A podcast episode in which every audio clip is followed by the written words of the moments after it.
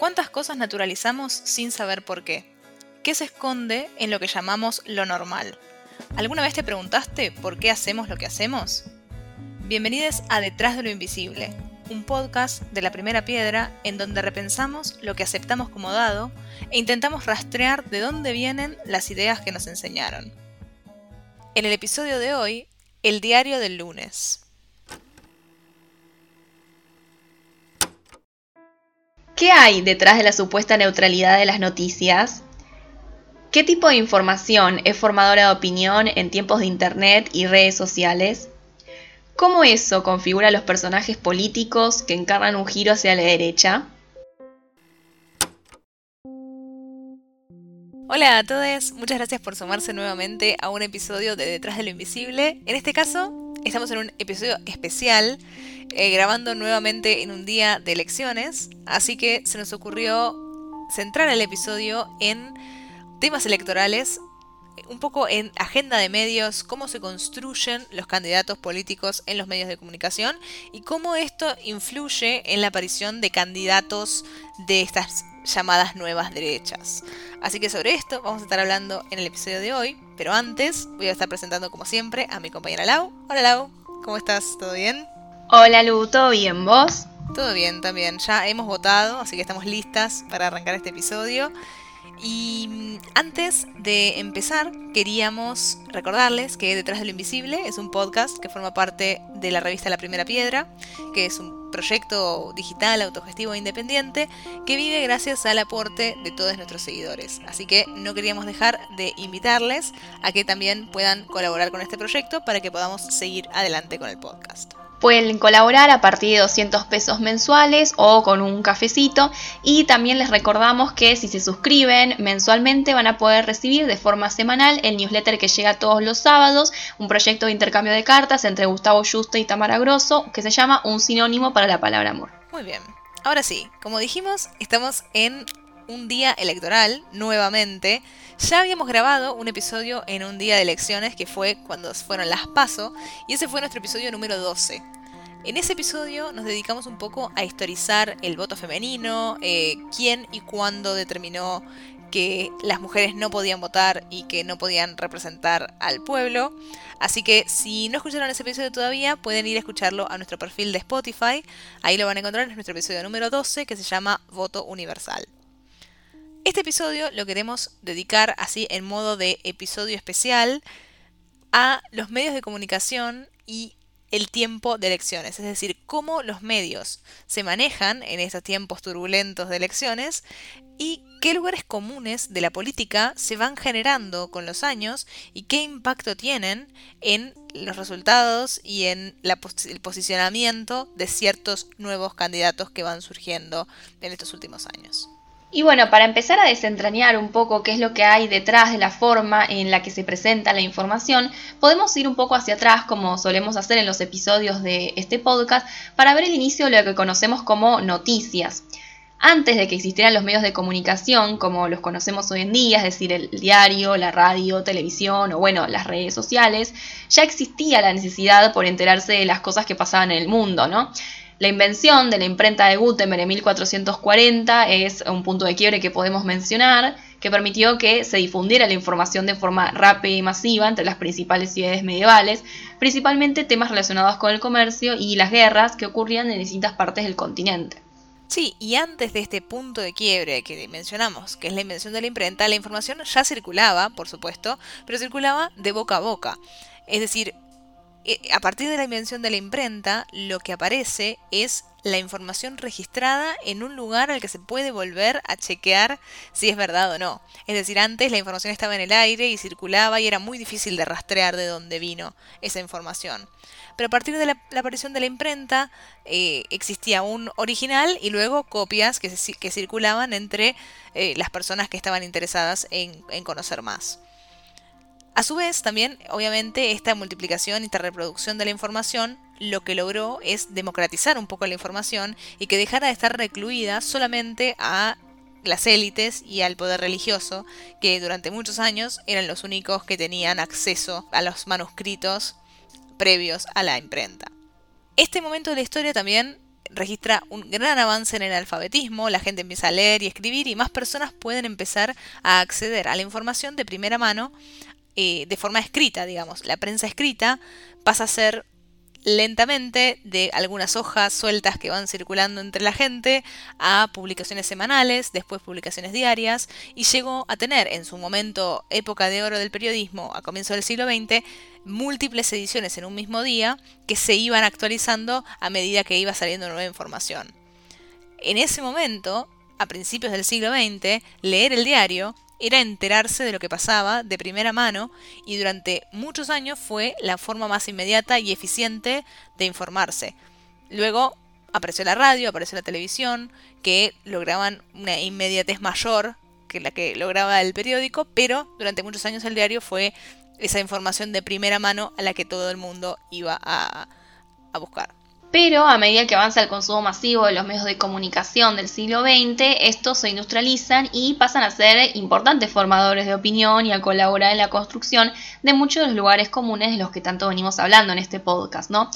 Es importante mencionar que lo que se publica en los medios siempre estuvo limitado por las decisiones comerciales de las empresas que pautan en ellos. Es decir, los medios viven de la publicidad porque bueno, el precio por acceder a ellos es siempre menor a lo que se gasta en su producción. Históricamente, el precio de los diarios era ínfimo, ¿no? En comparación con lo que se gastaba en impresión, papel y en el trabajo de los periodistas. Lo mismo ocurre en el caso de la radio y la televisión, en los que los consumidores no pagan por el acceso a las noticias, simplemente pueden acceder teniendo el aparato reproductor correspondiente, el dispositivo. Sin la publicidad, los medios como los conocemos no podrían haber existido. Sí, y esto es algo clave, es decir, es algo que existió desde el comienzo de los medios como industria. La publicidad fue necesaria para que los medios pudieran existir, pero también estar atados a la publicidad llevó a las empresas de mediáticas del, siglo XX a buscar maximizar sus ventas a través de lo que sea que haya que hacer para vender más.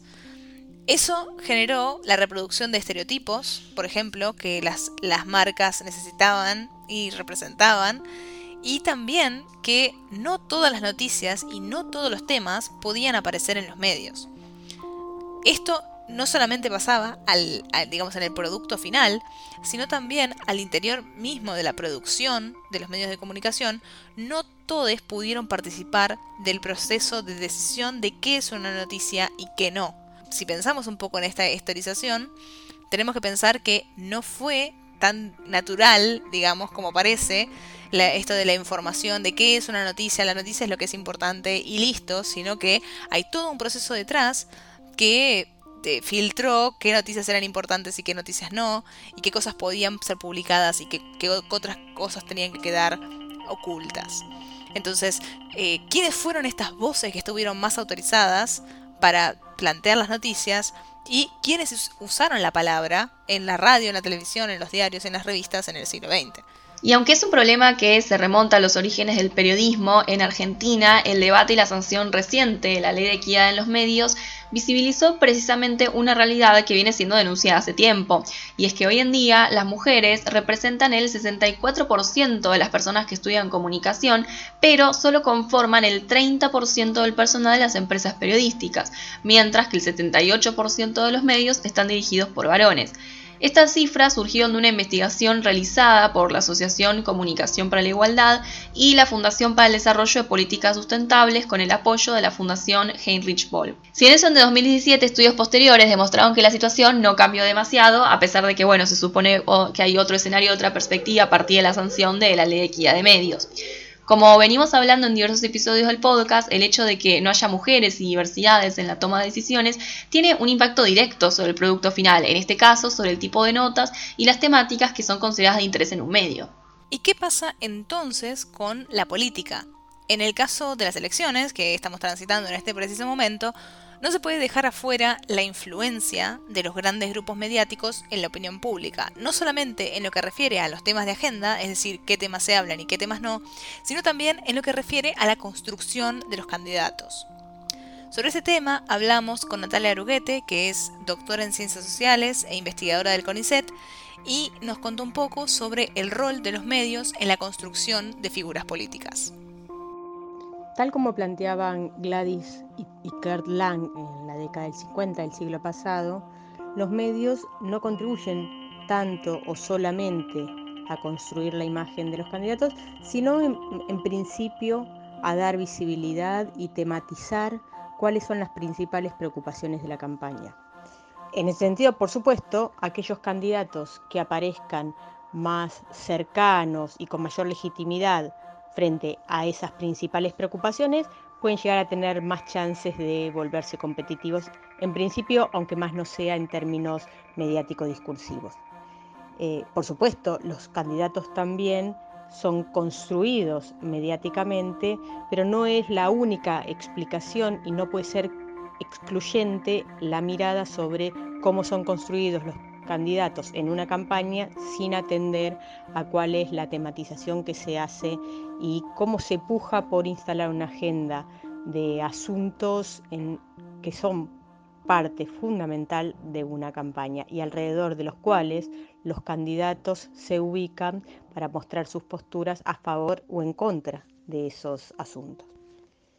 En las actuales campañas electorales y frente a cualquier tipo de evento político en los últimos años, uno no puede distinguir entre los medios tradicionales y las redes sociales, porque entre ambos actores conforman una agenda y van estructurando una serie de encuadres alrededor de los asuntos de interés público. Uno podría decir que los medios tradicionales forman parte de las redes sociales en la medida que son autoridades y son también influencers en la tematización de ciertos asuntos. Pero al mismo tiempo lo que encontramos es mucha consistencia en cómo desde las escenas mediáticas tradicionales de punto a masa y desde la conversación en las redes sociales, donde insisto que los medios tienen un rol protagónico, se van conformando ciertas agendas alrededor de las cuales se discute, se puja por, eh, por contener el sentido alrededor de estas y también se distribuyen y se circulan una serie de narrativas que van co-construyendo esas realidades alrededor de los asuntos públicos. En el caso de las campañas, tal vez los escenarios son más polarizados, la distribución y circulación de narrativas es más personalizada y segregada, pero también es cierto que tanto en las campañas como frente a otro tipo de eventos, las agendas y los encuadres y las pujas por, el sentido se van co-construyendo entre distintos tipos de actores. Un ejemplo de esto que venimos hablando es lo sucedido con la figura de Javier Milei de cara a las elecciones legislativas. Hace unos meses, un tuit difundido por la periodista Mariana Carvajal mostró las estadísticas de un estudio de ejes de comunicación que contabilizó la cantidad de entrevistas y tiempo en el aire que se le dio al economista. Los resultados mostraron que fue el más consultado por programas de radio y televisión en 2018. Le dieron 235 entrevistas y 193.547 segundos de aire.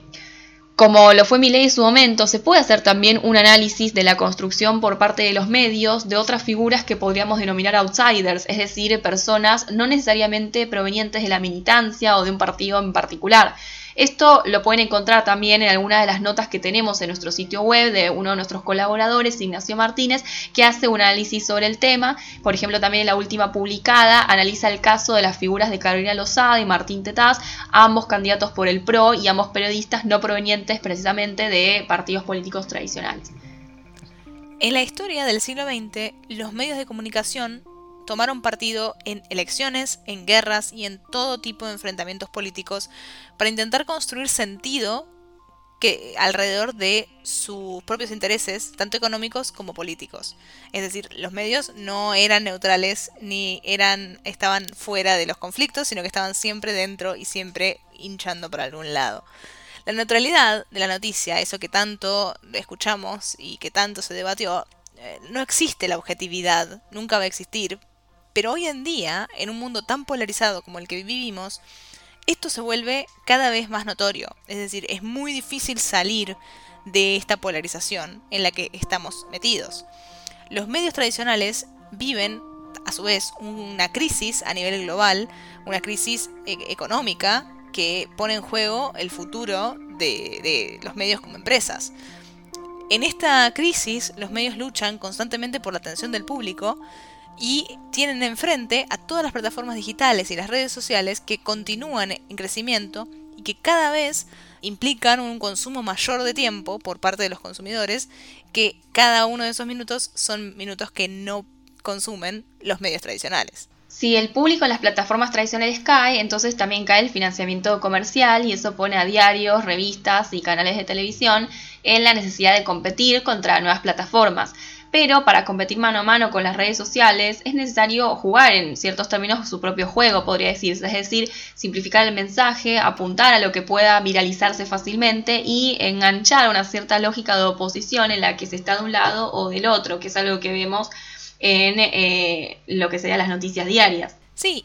y por cómo están estructuradas las redes sociales, y también si pensamos en nuestra propia experiencia consumiendo y generando contenido dentro de las redes, la realidad es que únicamente estamos en contacto y leemos y escuchamos las voces de quienes están de acuerdo con nosotros. Es decir, tenemos el poder de elegir no seguir, no escuchar y hasta bloquear y sacar completamente de la existencia a las personas que no piensan de la misma forma que nosotros.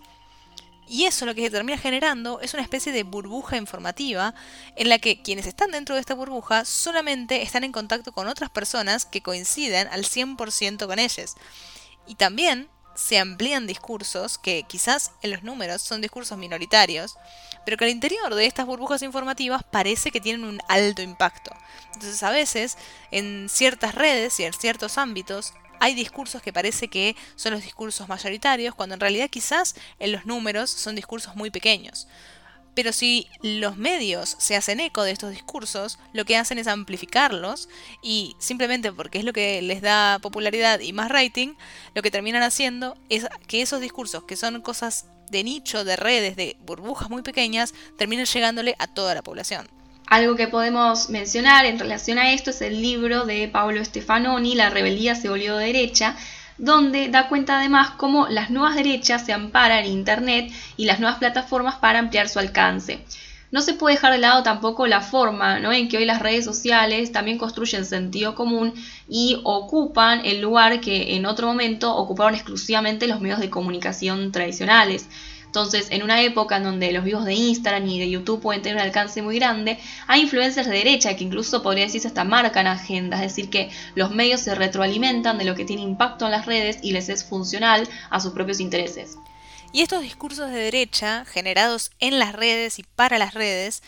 apuntan normalmente a un público principalmente joven que está desencantado con la política tradicional y con lo que vienen a a proponer los políticos tradicionales y también están desencantados con el futuro en general, que en tiempos de crisis climática y de crisis política, lo que dice Pablo Stefanoni es que esto provoca más angustia que resistencia. El pensamiento del futuro ya no está relacionado con esas utopías de un mundo más igualitario, de un mundo mejor que quizás interpelaban a los jóvenes de mitad del siglo pasado, sino que el discurso que eh, es más eh, aplicable a los jóvenes de hoy es un discurso más meritócrata, de salvación individual, que propone respuestas rápidas a corto plazo y no a un proyecto colectivo de transformación social. Y bueno, sobre eso es sobre lo que queríamos hablar eh, en este episodio especial del podcast relacionado con las elecciones. En tiempos en los que se habla tanto y se escucha tanto sobre política y sobre medios de comunicación, está bueno poder dar un paso atrás y mirar qué hay detrás de, lo que se nos presenta como información política. Y también eh, poder ver con un poco más de perspectiva cómo esta información que nos llega está manipulada por intereses comerciales, económicos y políticos de los medios como empresas, que no están naturalmente mal, sino que forma parte de cómo se construyen y se sostienen estos medios empresarialmente. Y también hablar un poco sobre el tema de las nuevas derechas y esta idea de que hay un montón de jóvenes en redes sociales que están votando a la derecha y pensar un poco que estos movimientos no, no tienen solamente una razón de ser o una explicación única, sino que nacen de múltiples movimientos y de múltiples cosas que están pasando y que generan que todo confluya en una elección así. Y antes de cerrar, queríamos dejarles una última recomendación. Si no la vieron, hay una serie que se llama Years and Years, que en español sería Años y Años. Es una serie inglesa, de la cual tenemos una nota escrita en nuestra revista si también quieren ir a leer un poco más, que entre los múltiples temas que toca, hay un tema muy interesante que es el de cómo se construye desde los medios un personaje político como polémico y contestatario.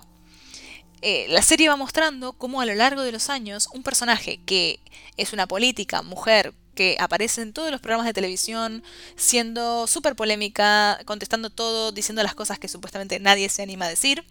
como al principio todos se, burlan de ella y piensan que, que digamos, está loca y va a decir cualquier cosa a la televisión, y cómo después de años de, exposición política, algunas personas empiezan a decir, ah, esto me interesa, me interesa este perfil, ella dice lo que la gente no dice, y cómo va subiendo y va adquiriendo poder a partir del odio y a partir de la figura que se construye de ella y cómo se va aprovechando. Así que está interesante para ver y, comparar con, con lo que está pasando en este momento en Argentina. Y bueno, así llegamos al final de un nuevo episodio de Detrás del Invisible. Esperamos que les haya gustado este episodio, un poco diferente, pero un tema que vale la pena ser tocado. Como dijimos, tienen opciones de colaborar con nuestro podcast que ya mencionamos, las van a encontrar en el link de la descripción. Y también les decimos que antes de irse de la escucha de este podcast, si nos pueden dar seguir en nuestro canal, nos ayuda un montón a llegar a más personas. Así que muchas gracias nuevamente por haber escuchado este podcast y nos vemos otra vez en 15 días. Detrás de lo Invisible es un podcast de la revista La Primera Piedra. Pueden seguirnos en Instagram y Twitter como arroba revista LPP y acceder a todas nuestras notas en laprimerapiedra.com.ar. Además, si quieren colaborar para que podamos seguir haciendo nuestro trabajo, pueden ingresar al link en la descripción de este podcast o en laprimerapiedra.com.ar barra colabora.